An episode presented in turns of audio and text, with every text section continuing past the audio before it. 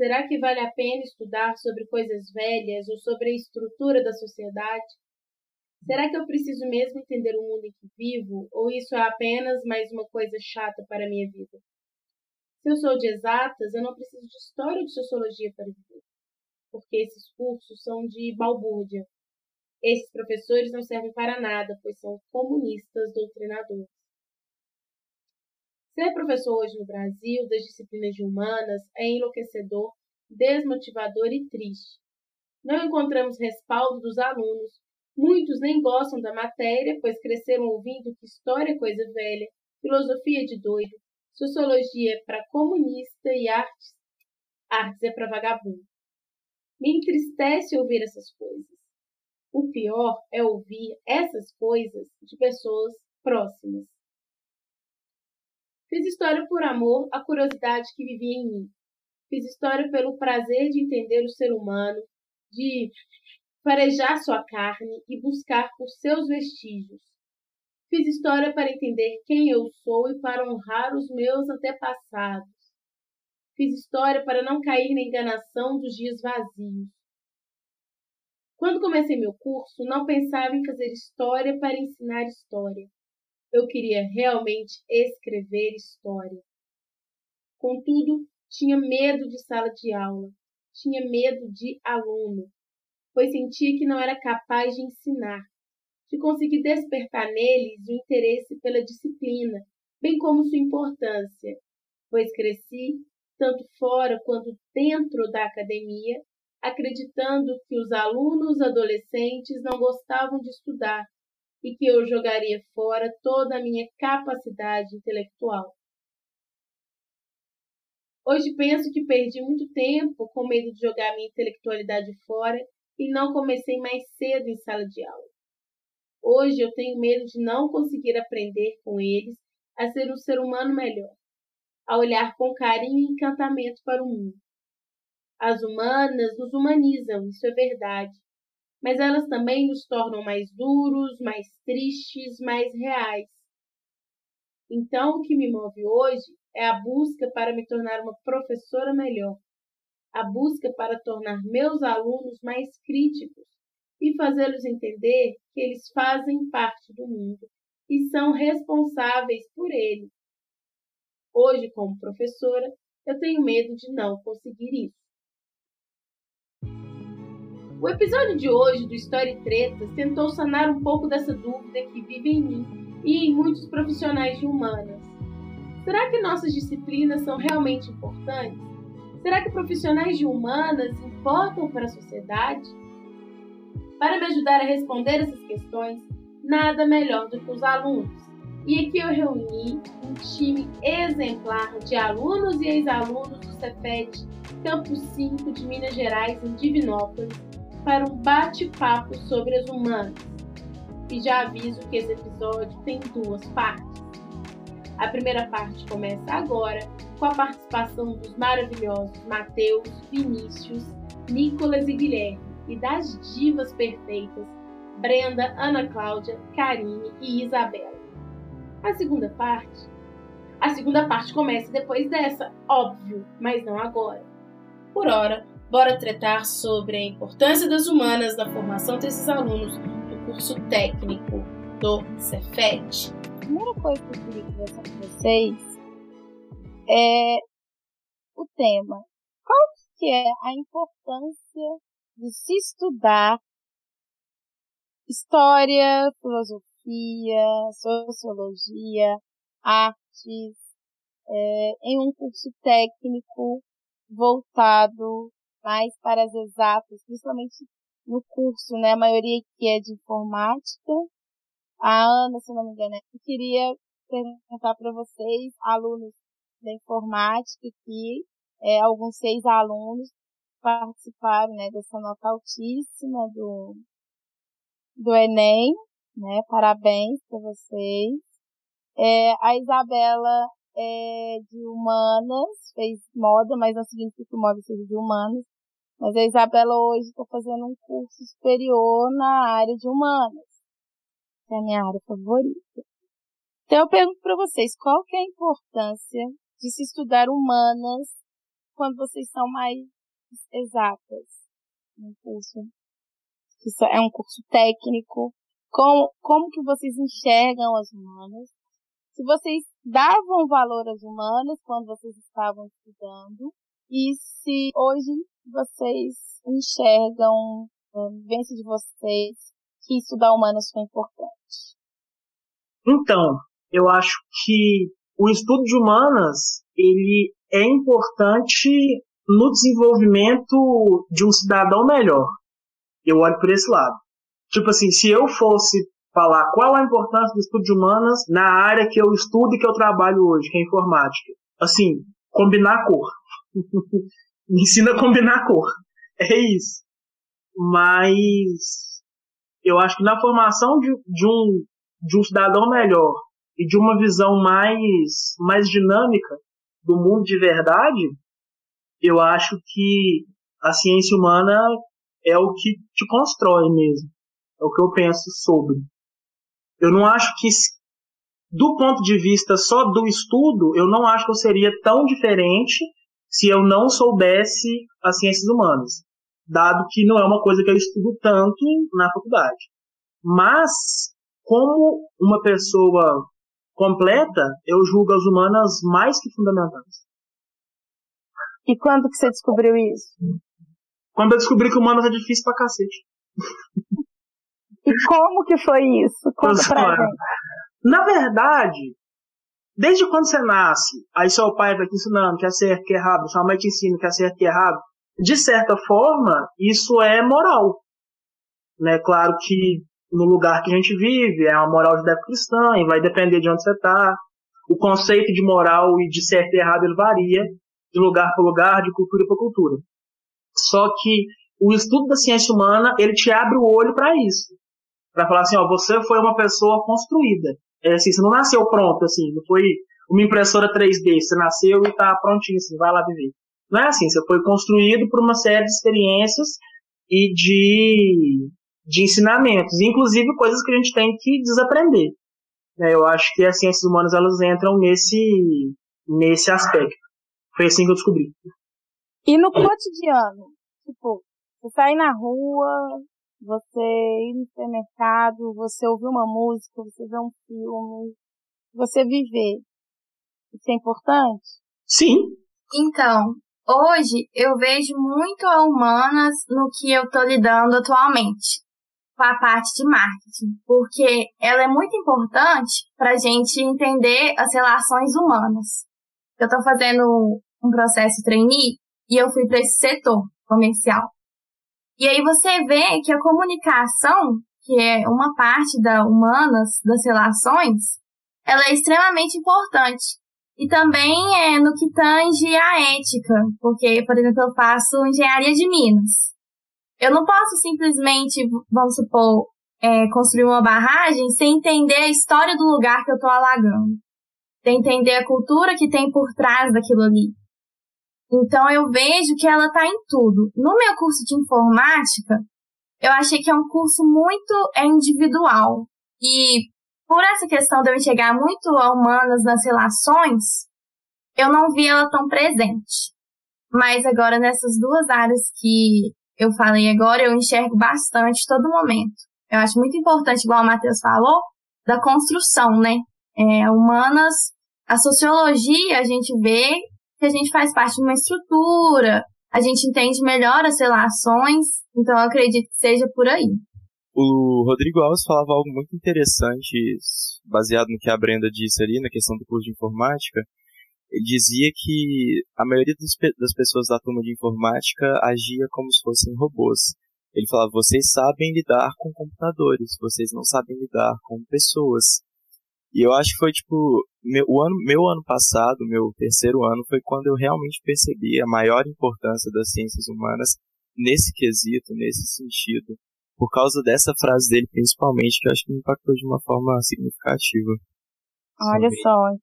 Então, eu ia dar um gancho em cima dessa parte do marketing, porque é a minha, a minha área de atuação.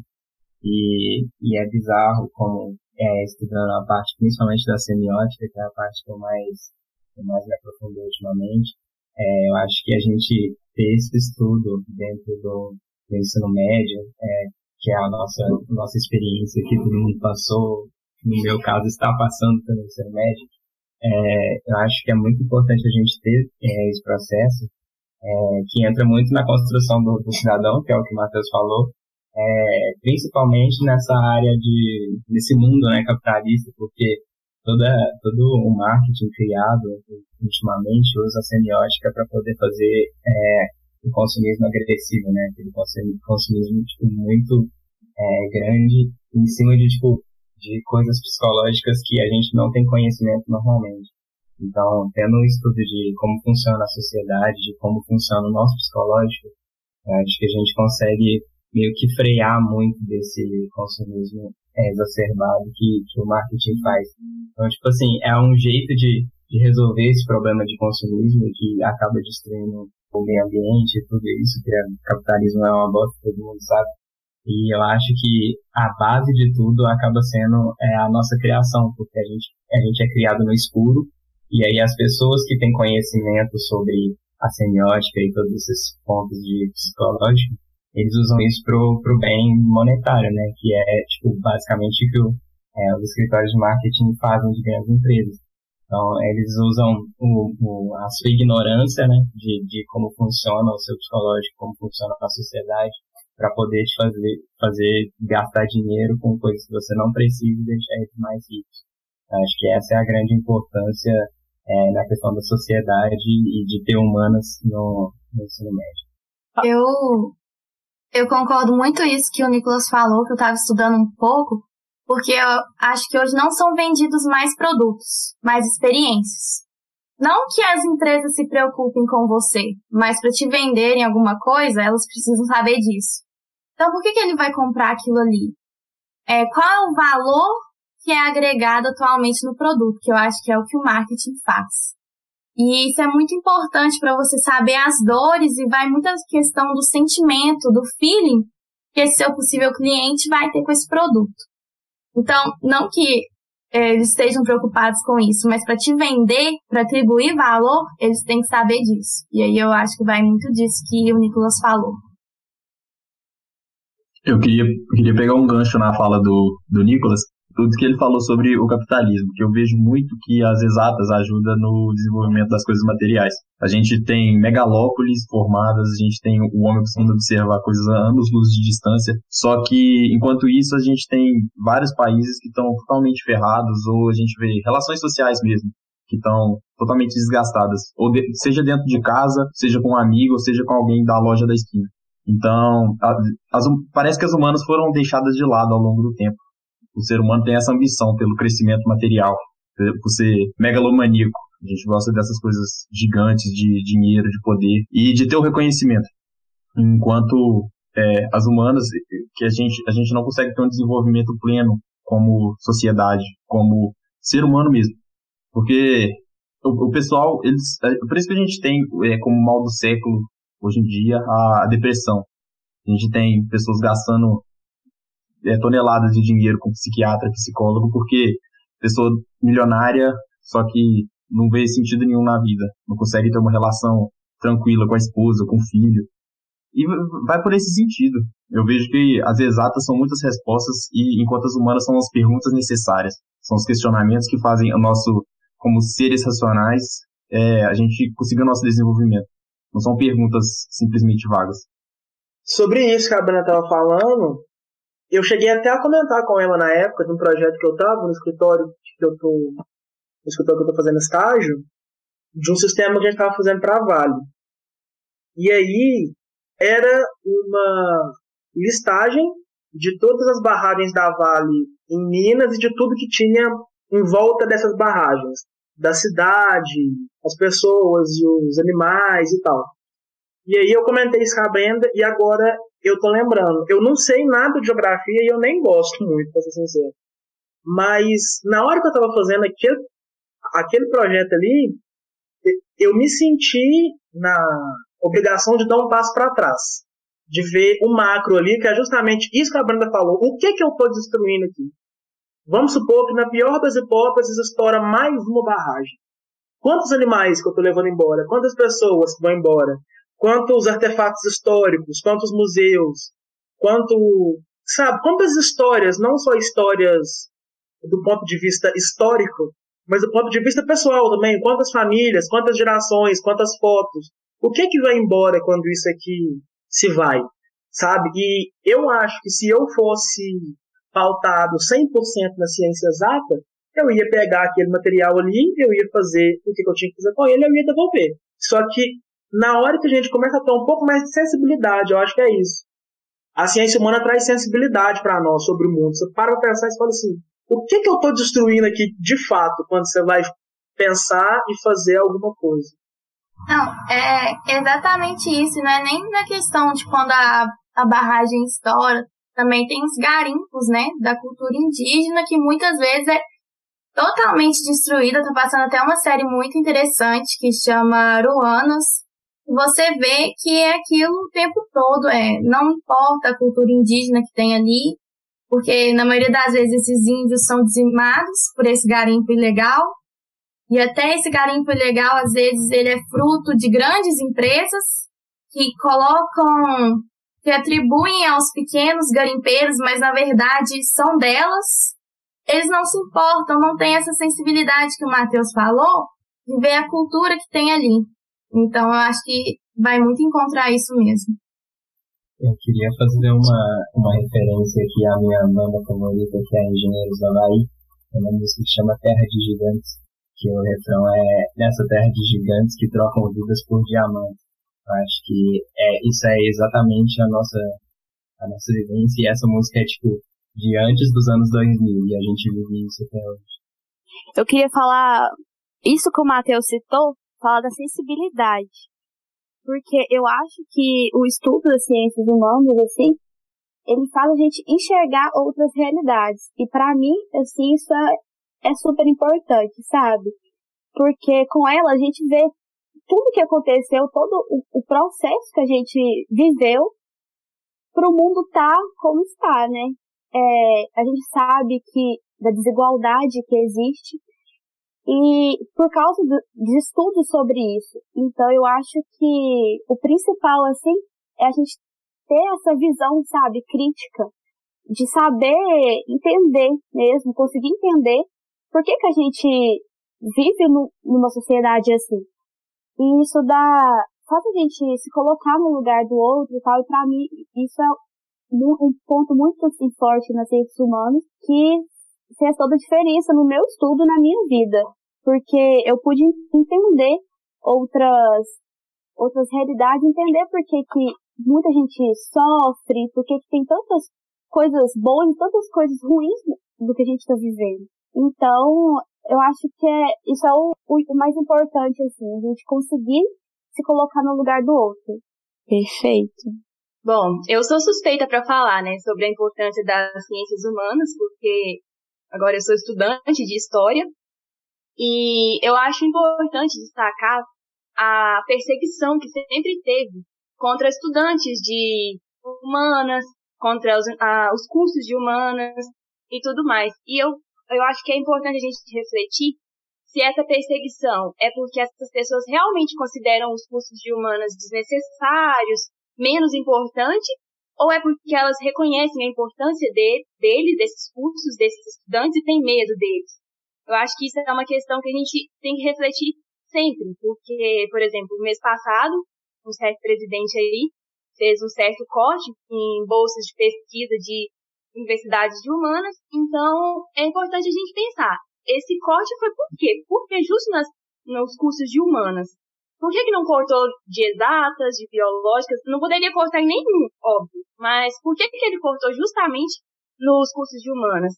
Eu, eu não sei se eu, como estudante de história, fico feliz ou triste de o presidente não gostar do meu, do meu curso, o presidente não gostar da minha futura profissão. Porque eu acho que se a, a minha função no futuro for realmente abalar essas relações consolidadas de poder, de discrepância social, econômica, eu acho que eu tô feliz, mesmo tendo que passar por cima de todas essas perseguições, eu acho que o preço vale a pena, sim.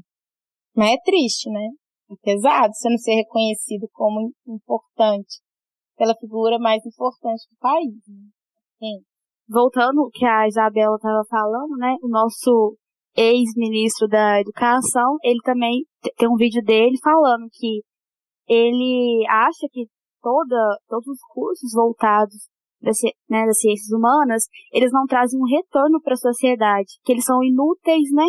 E quando eu vi isso, eu fiquei, tipo assim, muito triste de ver como que uma parte tão importante, né? Porque a gente aprende o que a gente é, estudando a parte, a parte desse conhecimento e ver que ele falou que é inútil, que não traz nenhum retorno para a sociedade. Isso para mim foi tipo muito marcante, muito triste mesmo, quando eu vi o vídeo dele falando de uma pessoa que devia apoiar, né, incentivar isso e tá promovendo esse ódio. Eu acho que entra naquele ponto que eu tinha dito antes, né, que era a gente não aprende a lidar com a parte do marketing, tipo assim, com essa parte psicológica quando é pequeno, durante nossa, na nossa construção. E aí a gente cria, a gente cresce como meio é, com o cabresto, né, nos olhos, a gente não vê o que está acontecendo e segue o, o, é o que as grandes empresas precisam. E eu acho que é esse é o ponto da, dos grandes políticos não investirem nisso, que é tipo tá ajudando as grandes empresas, está gerando dinheiro e ultimamente o capital é o, o que gera o mundo. Gera o mundo. Pegando esse gancho da, da política, é muito, muito melhor a gente aprender as coisas, o que um governo pode fazer com a gente por meio da experimentação, por meio dos livros, livros, séries, visita em museu, do que a gente aprender na prática. Seria a mesma coisa, por exemplo, é, em 2018, a gente cai, a maioria da população cai na ilusão de que a gente teria um salvador da pátria que acabaria com a corrupção, entrar no poder, sendo que, tipo assim, se o pessoal tivesse o mínimo de conhecimento, eles saberiam que aquilo lá só era uma política de boa praça para atingir o poder de novo. A gente pode até fazer uma comparação, por exemplo, uma criança vivenciando seu primeiro relacionamento. Você vivencia seu primeiro relacionamento e aquela coisa, coisa esquisita, ilusão, um, um ilude o outro e, e pronto. Daí você fica, tipo, triste pra caramba. Aí você vai vivendo os relacionamentos e amadurecendo, até você chega lá, arruma uma namorada, casa e tem seus filhos. E isso não pode acontecer na política porque você acaba fudendo 200 milhões de pessoas, desculpa o vocabulário. Aí vai trocando de governo de 4 em 4 anos, de 4 em 4 anos, até você chegar com 50 anos e ver, nossa, realmente, aquele governo lá de 2020 foi muito prejudicial pra gente. Sabe? É muito melhor a gente ter esse conhecimento agora cedo, porque a gente tem um bilhão, milhões de dossiês, milhões de livros, milhões de filmes que podem ensinar muita coisa pra gente, do que a gente decidir bater o peito contra a vida e aprender política na experimentação. Agora eu quero fazer uma pergunta, eu vou pegar o gancho do que você falou, Vinícius, e vou mandar para vocês. Isso vai combinar um pouco com o que a Isabela falou, com o que né, o, o ex-ministro, né, o, Weitraub, falava mal também dos humanos. É, vocês enxergam a necessidade da existência do profissional, de, do professor em humanas, ou humanas é simplesmente você ir lá, pegar os livros e ler por conta própria, né? Já que humanas a gente tem é, os livros, a gente tem as fontes. A gente precisa realmente ter um, um, um professor de humanas? O que, que vocês acham? Com a vivência de vocês? Então, eu tinha até pensado algo parecido com isso na hora que a Isabela falou sobre o privilégio que a gente tem de ter acesso a esses conteúdos de humanas. É porque mesmo o Cefet sendo uma escola técnica, e a maioria que, por exemplo, fez, fez o curso de informática e ainda faz, que é um curso de exatas, a nossa base, o nosso ensino médio, ele, ah, os professores que a gente tem de humanas são de muita qualidade, o nosso ensino é de muita qualidade. E aí eu vejo que a gente tem essa visão. A gente só pode estar discutindo isso aqui hoje pela base que o Cefet deu para a gente desse ensino médio. E aí eu acho que vai muito disso da importância do professor, porque a gente consegue enxergar em escolas em que tem um ensino precário, até mesmo com esse corte de verbas da humanos, que fica mais precário ainda, que não tem esse tipo de acesso por outros meios, porque às vezes esses alunos não têm outros meios como livros, como internet, que a gente está vendo muito isso hoje no EAD. E aí que eu enxergo a, importância do professor de levar esse conhecimento para esse aluno e dessa parte humanas que permite a gente ver, por exemplo, os erros que estão sendo cometidos atualmente enxergar toda essa estrutura, igual a Isabela falou, romper com essa estrutura de poder. Então é nisso que eu enxergo a importância do professor. Eu acho que não só por livros, é, internet, que é possível construir esse processo de desconstrução. É, eu, eu, eu acho que é algo muito interessante, porque, é, igual a Brenda falou, boa da base que eu tenho nessa questão é, foi por causa do Cefet. E agora eu estou fazendo um cursinho aqui na cidade, um cursinho particular, e eu sinto uma carência muito grande de bons professores de ciências humanas, sabe? E bons professores como eu tive no Cefet. E eu acho que, que é, se, por exemplo, eu tivesse tido essa base, eu não teria a visão de mundo que eu tenho hoje. Eu acho que isso é algo muito interessante porque as ciências humanas ela não é algo exato, até o nome já te mostra isso. Ela, você precisa de visões diferentes, você precisa de contato. Por isso que eu acho que o professor é muito interessante. Se você, por exemplo, quer aprender por um livro, você quer aprender pela internet, nada disso tem vida.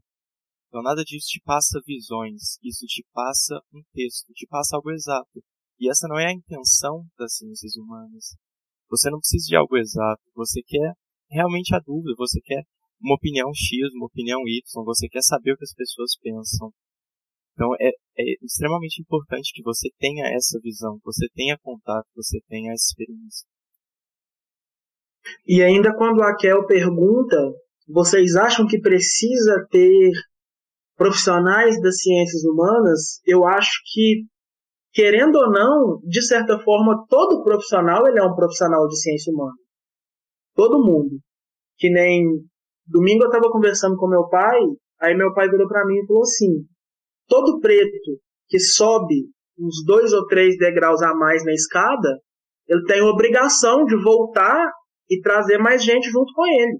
E aí, quando você para para pensar isso, é justamente no sentido de, por mais que eu, Matheus, trabalhe como um programador hoje, e essa seja uma função majoritariamente exata, também é, é minha obrigação ter noção do que que a minha existência nesse meio representa, do que que do que que significa eu chegar aonde eu cheguei e como que eu posso voltar para estar tá ajudando mais gente. Então, de certa forma, querendo ou não, você pode ser um matemático. Dependendo da sua conjuntura social, você também faz parte de uma ciência social e é um profissional social também o que seria das ciências humanas sem o profissional das ciências humanas? Porque, por exemplo, um fato histórico, um dado histórico, uma representação, ela só é uma representação, um símbolo, uma coisa pronta. Se não tiver o profissional capaz e preparado para interpretar, legitimar aquilo e passar para outras pessoas de forma correta, coerente e tudo mais, o que, que é as ciências humanas? Se não, se não for justamente essa intervenção do profissional nos registros que a gente tem. Fato histórico, data, acontecimento, isso a gente acha em qualquer livro, acha na internet. Então, se as ciências humanas fossem só estudar isso, só estudar sobre guerras, sobre política, seria muito fácil a gente só entrar na internet, em um livro qualquer e pesquisar isso. Então, eu acho que o profissional das ciências humanas, ele é justamente essa interferência nos fatos, nas representações, para legitimar aquilo e passar para frente o conhecimento da forma que ele deve ser passado, é, considerando toda a questão social, cultural que envolve aquele fato. E sobre a importância do professor, é, a Brenda tinha comentado sobre a base do CETET, e eu acredito que o, o que, que causa mais medo também linkando nessa parte da fato da gente estar numa sociedade é, consumista e tudo mais, que isso está dentro de uma bolha, a gente que é, entra no papo do Cabresto, que eu já tinha falado, é, a gente consegue ter essa visão meio de fora por causa do Cefet, e eu acho que é por isso que é, o governo ataca tanto as instituições federais, porque é ali que está ah, os professores que fazem os alunos que têm essa visão, que mostra para tipo, que é os professores que mostram para as pessoas que é, algo pode ser diferente, que algo não está certo, que esse modo está sendo abusivo ou que está sendo uma construção social que você não necessariamente escolheu, por isso você está sendo beneficiado. E, e é muito bizarro você ver a diferença entre lugares, entre instituições que não têm os professores que conseguem dar essa base, porque eles não tiveram essa base. Então, muito acontece nisso. Tipo, se você não tem os professores que vão dar essa visão, você também não vão ter professores que vão dar essa visão futuramente. E eu acho que é, essa é a grande importância do professor, porque é meio que um ciclo infinito. Sem um professor, você não tem outros professores, você não tem nada mais. Então, o professor é a base para tudo. Não só para humanos, mas, tipo, se não tiver um professor de matemática, ninguém vai ser matemático. Teve uma vez que eu acho que eu li, eu uma frase há algum tempo, que dizia basicamente que grandes governos temem mentes pensantes. Então é isso, se você estuda uma ciência exata, por exemplo, você segue uma área que tecnicamente, é, e falando de uma forma bem generalizada, te coloca dentro dos trilhos, né, que, que o ser humano, ultimamente nesse mundo capitalista, nasceu para seguir. Você segue uma, uma área que abre a sua mente, você se torna meio que na visão de alguns, pode se tornar uma ameaça, porque você pensa fora disso, você pensa diferente, você percebe que ali existe um problema, que existe uma ameaça.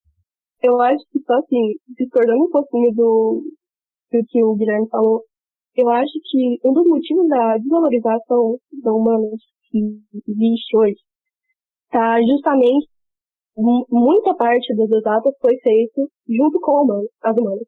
E assim, eu sou mais do lado de exatas, meu curso técnico é informática, e muitas vezes eu já fui a pessoa que falava, tipo, ah, eu não, não consigo fazer isso eu sou muito exata. E não é assim que funciona. é, a gente acaba que, muitas vezes, dentro da comunidade científica, que eu não participo, mas espero participar um dia, muitas das coisas são desenvolvidas com o uso das humanas. Então, é... Exatamente. É, pegando um pouquinho o gancho que a Isabela falou, que a gente precisa de alguém para interpretar tudo isso, é, seria como.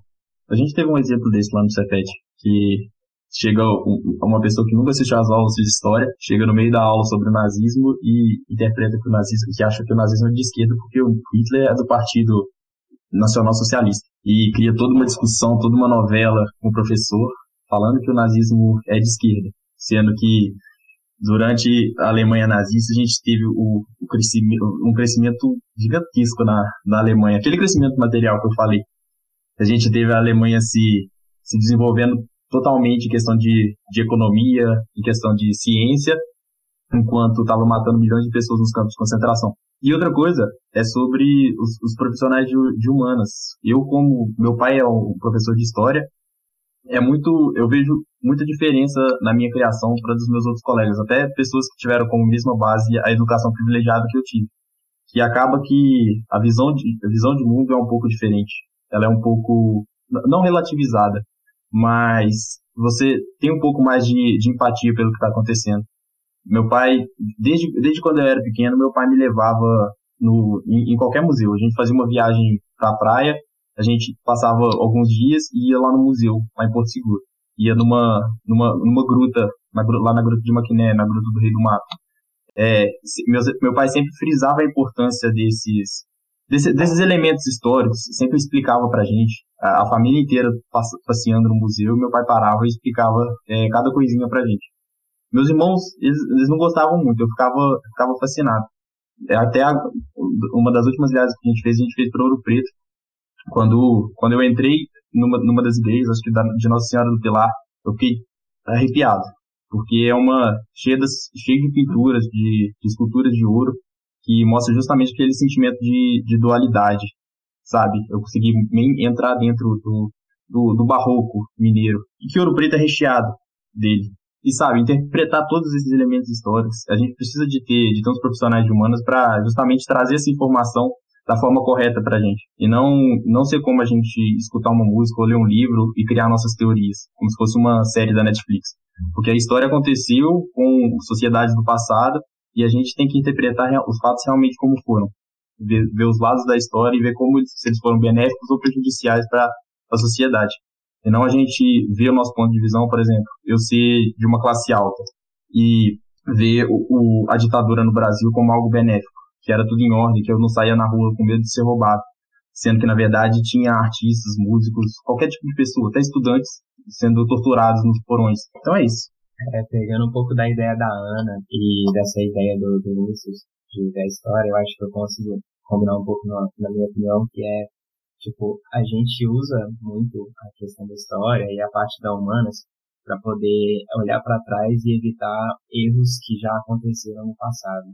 Isso a gente faz, só que acredito que a humanidade faz isso quando, quando é alguma coisa para poder lucrar. Então, por exemplo, vai é, lançar um foguete para a Lua, a gente viu ali que o foguete não deu certo, a gente vai olhar lá e assim, ah, isso aqui não deu certo, a gente vai fazer de outro jeito, para poder gerar capital, para poder funcionar. Só que quando é alguma coisa sobre a sociedade, sobre um governo que vai beneficiar os grandes, eles estão, tipo assim, nem aí, eles não, não têm esse estudo e, e eles, na verdade, negligenciam esse estudo, e de nosso presidente dizendo que não existiu ditadura. Então, tipo assim, eles negligenciam toda a história para o que beneficia eles. Então, é, se vai ter um estudo lá que vai dizer que o que ele está fazendo é errado, então isso não existiu. Agora, se, se você pode olhar para trás e falar que com isso ele vai ser beneficiado, então aquilo existiu e a Humanas é útil. Então, eu vejo a importância da Humanas também em coisas pequenas. Hoje a gente está muito refém em plataformas é, de plataformas de streaming, por exemplo, é, plataforma de streaming musical. Aquilo que ele vai te sugerir após uma música, você vai estar tá escutando o que eles querem que você escute. E aí você vai entrando, vai funilando também de filmes. Você vai vendo escutando aquilo que um grupo maior, assim, que tem mais poder, mas é um grupo seleto de pessoas, querem que você veja. Então a gente vê que não tem tanta diversidade mais de gêneros musicais, de é, gêneros de cinema e etc. E aí a gente percebe a importância da humanas nessas coisas pequenas. Por que, que eu estou ouvindo isso? você escutou um tipo de música, por exemplo, pop, vai, as músicas vão ser sugeridas para você em sequência, é, de acordo com os algoritmos, são nesse estilo musical. E aí você fica refém daquilo, você não procura coisas diferentes, você não tem acesso a coisas diferentes. E isso é, você amplifica para outras coisas da nossa sociedade. Então eu acho que vai por aí também. É uma forma de doutrinação via produtos de mercado, não via professores nas escolas. Porque uma coisa que vocês falaram, que é a questão da empatia, gostei muito do Guilherme lembrar o, o Rodrigo falando da questão dos robôs, né? É a questão de você sentir, de você se entender, de você olhar para o outro, entender a dor do outro. É a questão de você, como você colocou agora, Brenda, muito bem, é a questão de você entender quem você é. A questão da identidade, você descobrir, como eu falo muito para vocês, abrir esse terceiro olho, ela só vai vir quando a gente lê e quando a gente discute. Eu, como professora, eu posso dizer que eu aprendo muito mais quando eu estou em discussão com vocês. Eu aprendo muito mais quando eu levo a teoria que eu sei vocês discutem ela comigo, porque vocês vão ter vivências diferentes, lugares de fala e de poder diferentes, e vocês vão trazer uma, um aprendizado para mim. Então, as humanas, eu acho assim, elas são importantes para isso, muito mais do que ajudar a gente no trabalho, ajudar a gente a ver um filme, é a gente se entender como seres importantes nesse mundo, nessa construção. É, vocês tinham ou não tinham noção dessa importância como agentes históricos, como pessoas dentro da vivência da escola? É, o Cefet, eu sei que o Cefet dá uma, é um outro mundo para quem está ouvindo a gente e é de escola pública ou particular, o Cefet ele te dá uma vivência muito particular, né?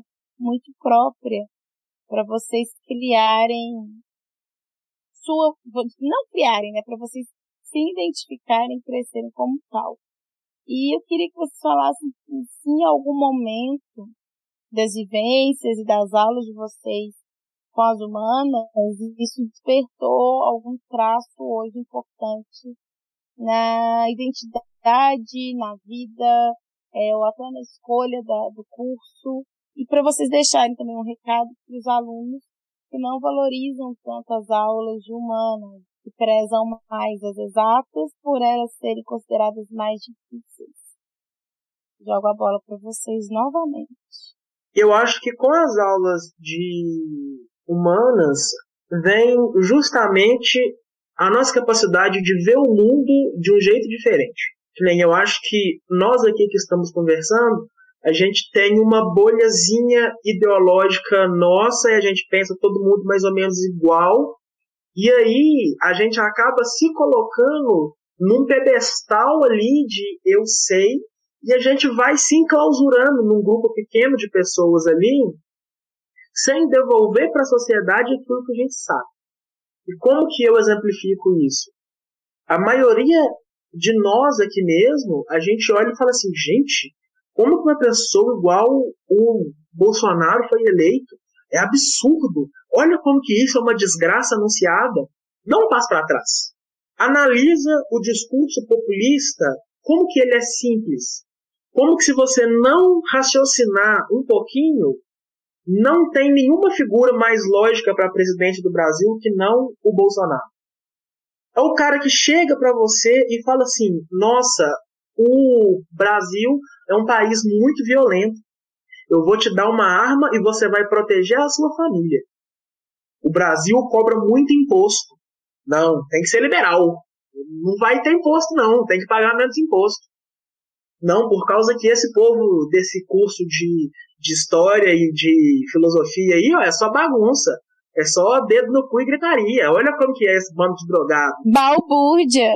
E aí, quando você para pra pensar por isso, por esse ponto de vista, você vê que é muito fácil você conquistar o coração de uma pessoa que não, sabe, que não vai pensar diariamente sobre política, que não vai ter a vivência social que a gente teve. E com vivência social, eu não falo necessariamente de dinheiro, apesar de dinheiro ser uma coisa muito importante. Mas não vai conviver com pessoas inteligentes, com gente que tem um senso crítico, sabe? A maioria das pessoas hoje, elas vivem normalmente.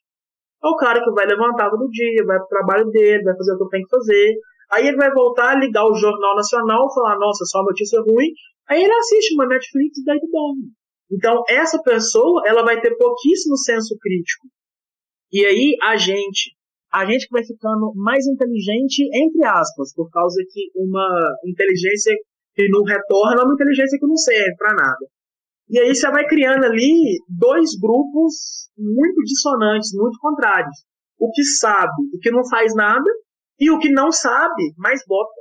Eu vejo esse fenômeno que você acabou de caracterizar muito culpa também da falha de nós, professores humanos, e de bons professores humanos, não de professores humanos, de humanas ou de outras áreas, professores em geral, que simplesmente foram para a escola pública, e eu falo da pública no geral, não a pública Cefet, porque a gente tem desníveis é, abissais entre essas instituições, e que por um, um processo estrutural que é de você desmantelar as escolas, de você não investir em formação continuada de professor, de você não investir em estrutura e nem material, é você de bons profissionais, uma desatualizada dos profissionais atuantes e um desgaste muito grande deles para discutir temas com os alunos, né, para abrir o terceiro olho deles e sair com eles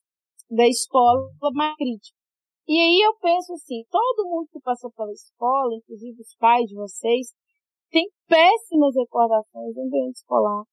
Nenhum deles guarda, é, se você perguntar sobre professores, seus pais, um pessoa mais velho, eles sempre vão ter mais casos de problemas enfrentados do que de um professor que foi bacana. E isso faz com que um discurso, por exemplo, uh, do Weitraub pegasse que as escolas e as universidades são uma babúrdia que os professores não querem nada, que a escola é doutrinação. E isso é um problema, porque às vezes o professor está ali e ele quer dar aula dele. Mas os meninos estão lá no quebra-pau, e ele tem que usar do recurso que ele tem, que é pouco, para chamar a atenção. Então ele desiste de fazer com que o pensamento crítico se abra e passe a ser automático. Ele vai para o automático. E isso faz também com que profissionais que poderiam ser professores chegassem nesses ambientes escolares e, tipo, refrescasse, né, trouxesse uma brisa nova para esse ambiente, eles não cheguem, porque eles não querem aquilo ali, eles preferem, por exemplo, atuar em outra profissão do que enfrentar uma sala de aula. Você vai ter milhares de pessoas que se formam em cursos de licenciatura de humanas e não vão para a sala de aula porque eles têm medo. Então você continua tendo uma velha estrutura que é uma estrutura massacrante da escola, mas, mas né, a ausência desses profissionais que preferem qualquer coisa a uma sala de aula. E eu falo por mim, porque eu tinha medo de sala de aula. Queria dar aula para seis adolescentes. Que é isso, vou gastar meu doutorado dando aula para menino? Olha aí esses meninos, não sabem pensar, tudo cotarrento. Sexto, meu sexto ano, ele me põe na, contra a parede. Vocês, da aula para vocês no passado, eu saí de casa assim, meu Deus, será que eu vou dar conta de entrar naquela sala e dar aula para aqueles meninos? Porque assim, é outro nível, vocês pensam, vocês questionam, vocês têm acesso a vários meios de informação, mas vocês ainda precisam construir o conhecimento. E aí precisa do professor, mas se o professor não tem apoio, e não vai construir. Então, o fenômeno do Bolsonaro e o fenômeno desse cidadão médico que o Matheus colocou, ele é forjado também por nossa culpa. Porque a gente sabe que a gente está inserido numa estrutura, mas a gente está cansado de ter que lutar ali porque o salário é baixo, porque a condição da escola é ruim, né? Porque o pai vai chamar você de doutrinador, né? Você corre o risco de levar um processo nas costas, é cansativo, né? E a sociedade não enxerga as humanas e o profissional como importante. E é um ciclo.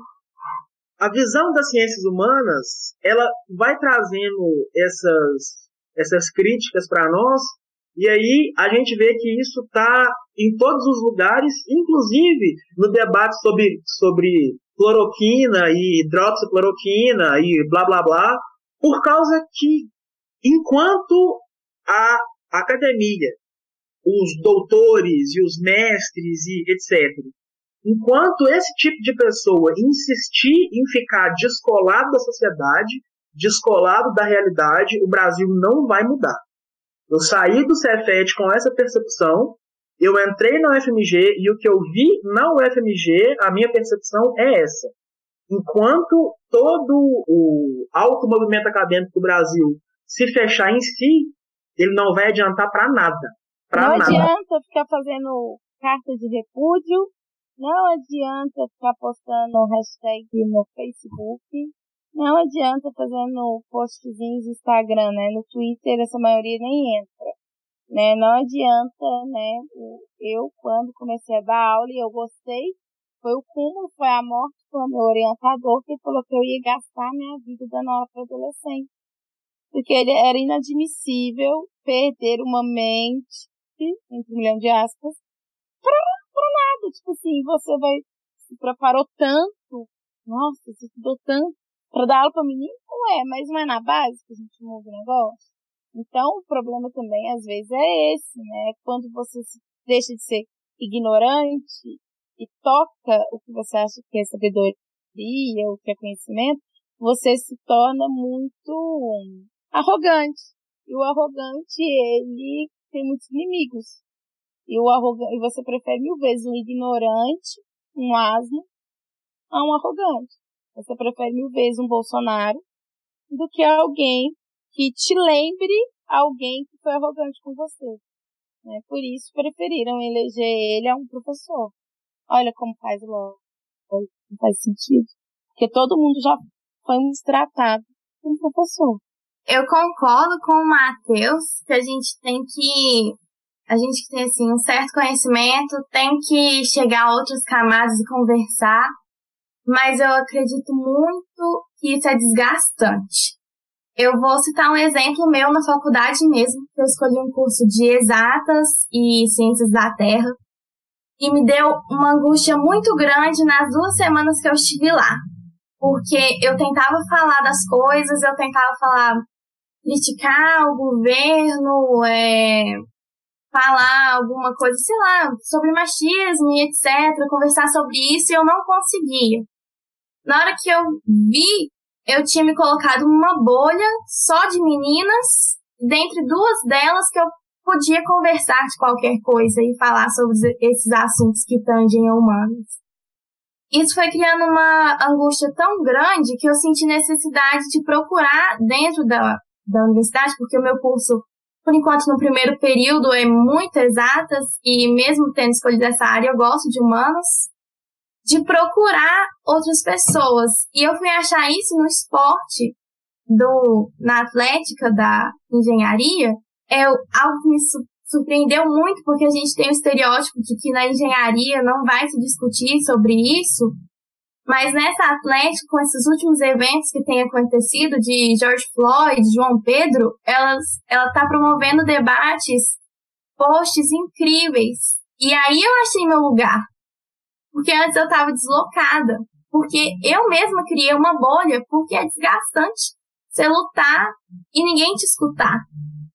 Então, eu vejo muito, eu sinto essa questão do desgaste. Então, por isso que eu acho tão difícil adentrar em outras camadas que não têm o mesmo pensamento que o seu. Paciência, Padawan, paciência. Você tem que ir lento, não dá para você mudar metade das passadas de engenharia de um dia pro outro. Você tem que focar em uma pessoa e buzinar na cabeça dela. Depois, essa pessoa, você tem que ir lento. É um processo. Se você abre a mente de uma pessoa, você já abre um universo inteiro. Né? Como a Matheus escreveu aqui, né? É um serviço de formiguinha, mas é desgastante, é chato, você fica é, desmotivado, você chora no chuveiro.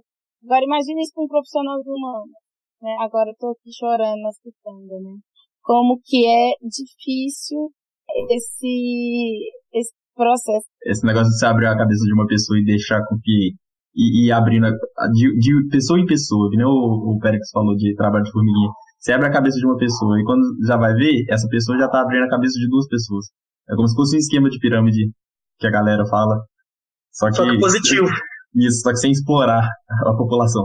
Exato, você explora os neurônios. Então, é muito isso. E quando eu entrei no CETET, lá eu sou professora substitutando que vem eu saí e sem perspectiva de voltar, porque não teremos concurso tão cedo. Teve uma coisa muito engraçada que aconteceu, porque vocês alunos, vocês são uma praga, que eu amo. Mas, tipo, os gafanhotos no sul do Brasil, adorei. Vocês gostam de fazer fofoca, né? Vocês adoram uma fofoca. E aí chegavam pra mim. Não, eu sou adepto de uma fofoca mesmo, eu admito e não tenho vergonha nenhuma. Fofocar é bom demais. Eu também gosto. E falavam pra mim que ah, você vai ter problema X com tal pessoa, você vai ter problema X com tal sala. Você não vai conseguir, você não vai conseguir. Você não vai conseguir. E eu sou uma pessoa lerda. Vocês sabem que eu confundo nome de alunos, vocês sabem que eu confundo salas, né? Vocês sabem que vocês viram a confusão que eu fiz no início do podcast, que vai ter que ser editado. Enfim. Eu não sabia quem eram essas pessoas que vão me dar problema. Eu não sabia em quais salas eu ia ter maior dificuldade, porque eu sempre confundia. Só que isso não é uma estratégia, isso é uma forma de poder, de romper a bolha, igual a Brenda colocou. Então você é, cria uma estratégia para você ser ouvido. Para você ser ouvido, nada melhor que você ouvir o outro. Ao ouvir o outro, mesmo que ele esteja falando muito besteira, e aí às vezes seu ouvido até sangra, você consegue decodificar os erros daquele discurso e, de forma lenta, de boa, sem ser tão arrogante, você consegue ir desmanchando o discurso da outra pessoa.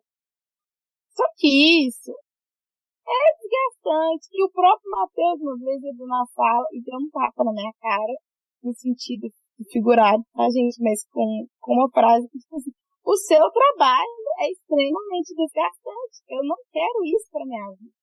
Eu não quero ter que ficar abrindo a cabeça de gente, problema dessa pessoa.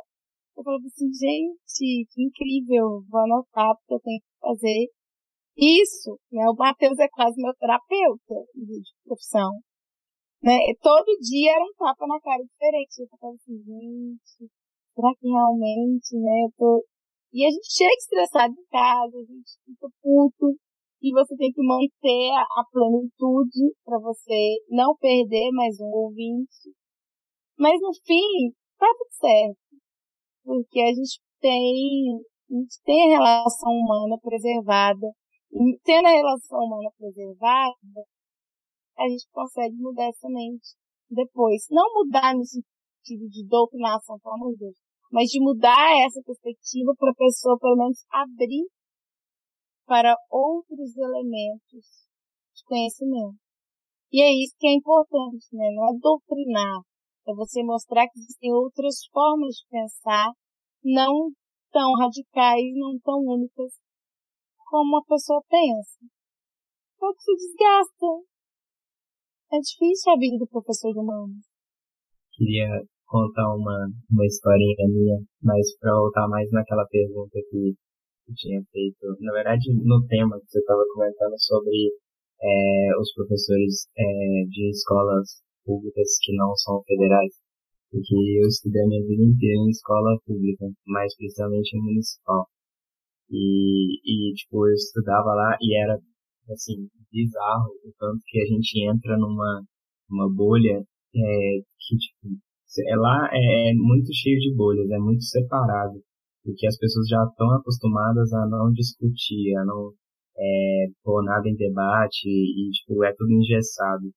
E, e é, tipo, a, a, o funcionamento da escola, no, pelo menos no ensino fundamental, ajuda muito nisso, né? Porque você tem que estar na sala no horário certo, se você chegar atrasado, você não entra, se você estiver fora da sala, você vai tomar xingo da diretor, você não pode mexer no celular, você não pode fazer nada tem que é, cantar um hino nacional ali e tal, era tudo assim. E, e tipo, é, o fato de não é, fomentar o questionamento, essas coisas assim, fazia com que as pessoas, os alunos, mesmo que pequenos, eles se juntassem baseados em ideias iguais, né? Então existia muita bolha separada e era tudo muito engessado. Então sempre tinha um grupinho ali de nerd que gostava de sei lá, de jogar videogame, e aí tinha um grupinho de pessoas que iam para festas escolares e tal. E tem muito isso no, na, na escola, é, no ensino fundamental público, assim, né? E, eu acho que eu via nos professores, pelo menos no CETEP, que era onde eu estudei, e eu via que lá, pelo menos, os professores eram bem diferentes do, das outras escolas que eu tinha passado. Porque lá eles tinham um ímpeto, sabe? Eu via, porque eu acho que era mais porque eles eram mais novos mas eles tentavam fazer alguma coisa e eu olhava para os alunos, para os meus amigos de, de sala, eu via que eles não estavam dispostos, sabe? Tipo, para eles o que ele tá fazendo ali, não, não quero discutir não, tá tudo, tô, tô aqui com meu amigo, não quero conversar com outro que gosta de, de jogo, eu quero ir pra festa e é isso. E, e, tipo, isso acontece muito, eu acho que é aí que drena toda a vontade do professor de dar aula. Mas, e aí que entrou, tipo, o grande choque que eu tive quando eu entrei no Cefet, porque no Cefet é uma mistura gigantesca, tudo, tipo assim, claro, existem as bolhas, mas elas interagem entre si, não é engessado. Tipo, você vê lá, tem, tem um grupinho de pessoas que andam juntos sempre, mas essas pessoas interagem com todo mundo. E aí quando tem rolê, tipo, todo mundo vai, aparece as bolhas de todo mundo. E é uma interação, nossa, muito maior do que nas escolas públicas que não são federais igual o Cefet. E, e aí os professores, tipo, os professores e é, o esquema de ensino do Cefet ajuda muito nisso também, porque é o esquema mais de universidade, né? Então, você pode simplesmente sair ali, se você tá de cabeça cheia, você vai interagir com o povo de outra sala. Então, nossa, é muito, é muito mais, tipo, interação e isso é que fomenta muito a nossa visão de mundo, que é o que a gente acaba tendo, e eu acho que é por isso que a gente tem a capacidade de discutir sobre essas questões sociais e tudo mais, porque a gente teve a interação e o Cefet mostrou, não, não só os professores, mas os alunos mesmo, a troca de experiência mostrou pra gente que a gente consegue discutir tudo, e que, tipo, tá tudo aberto à discussão, e que a nossa sociedade não, não, é, não precisa ser engessada. E ela, na verdade, não deve ser engessada. Porque a gente é humano e a gente está mudando o tempo todo. Não dá para ter uma, uma coisa engessada que vai ser fixa o tempo todo. Não dá. Basicamente, o, o jeito que o humano funciona, o nosso psicológico está sempre evoluindo. Não dá para a gente ficar na mesma o tempo todo. Isso que você falou é importante, Nicolas, porque a escola é um micro, como se diz, é, uma, é a primeira experiência do ser humano bem em sociedade, né? É, é, é muito importante que a escola ela forneça é, uma interação entre partes diferentes, mostrando que as pessoas são diferentes, mas todas merecem estar inseridas, é, todas merecem é, conviver, todos merecem respeito e tudo mais. Né? Eu acho isso muito, muito importante. Né? Só que algumas escolas não conseguem isso.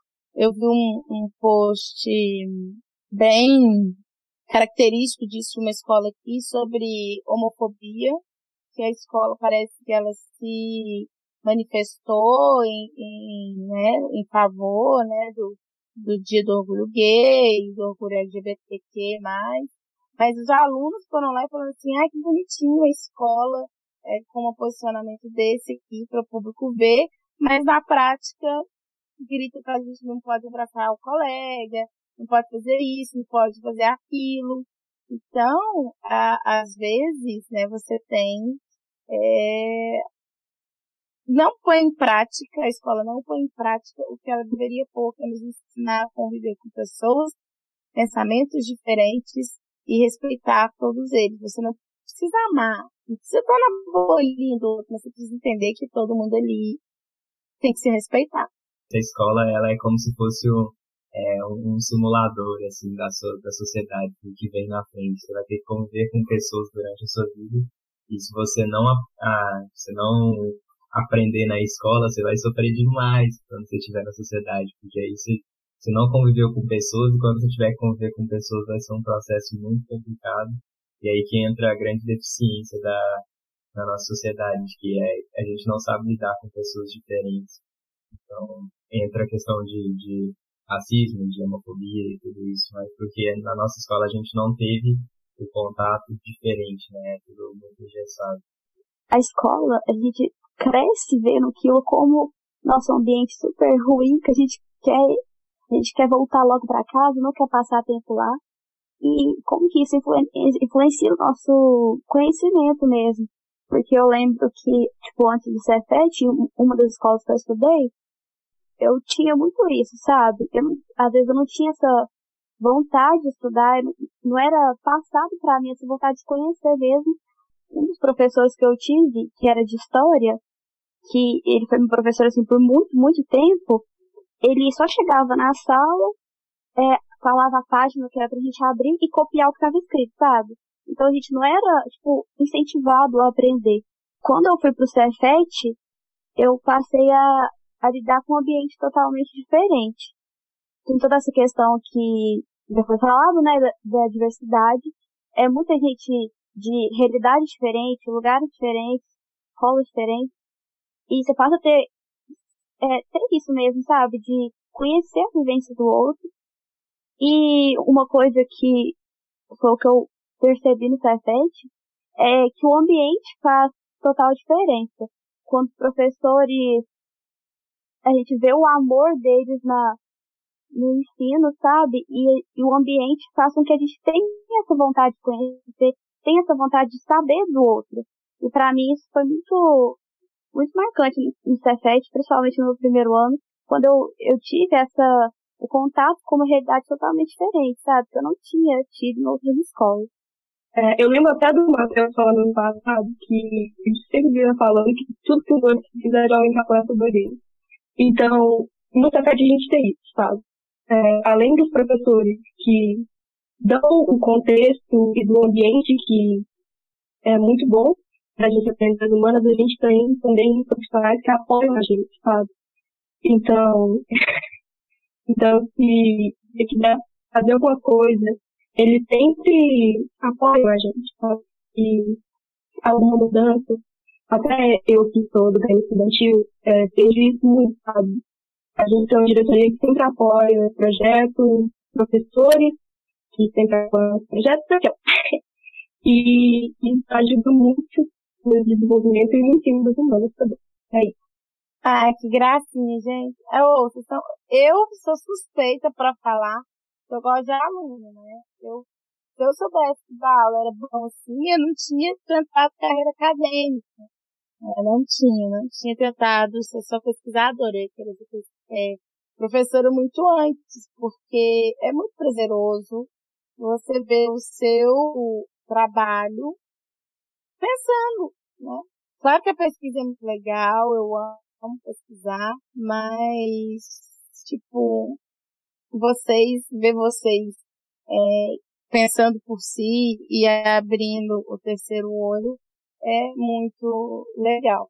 Gostando muito. Assim, tá uma delícia, tô gostando muito mesmo desse bate-papo. A gente pode fazer sempre a participação de vocês em alguns temas que os meus os alunos trazem, né? Então é muito legal vocês, como alunos, discutirem temas e assuntos trazidos pelos alunos, né? É uma fonte muito interessante eles verem que eles podem ser como vocês. Eu quero que os alunos se esperem outros alunos brilhantes, parecendo cada vez mais brilhantes, afinal meu curso depende de vocês, né? Porque vocês pagam meu salário, no sentido que tem que ter aluno para ter professor. No sentido que vocês vão ser os profissionais do futuro que vão atender as minhas demandas, né? Então isso é importante.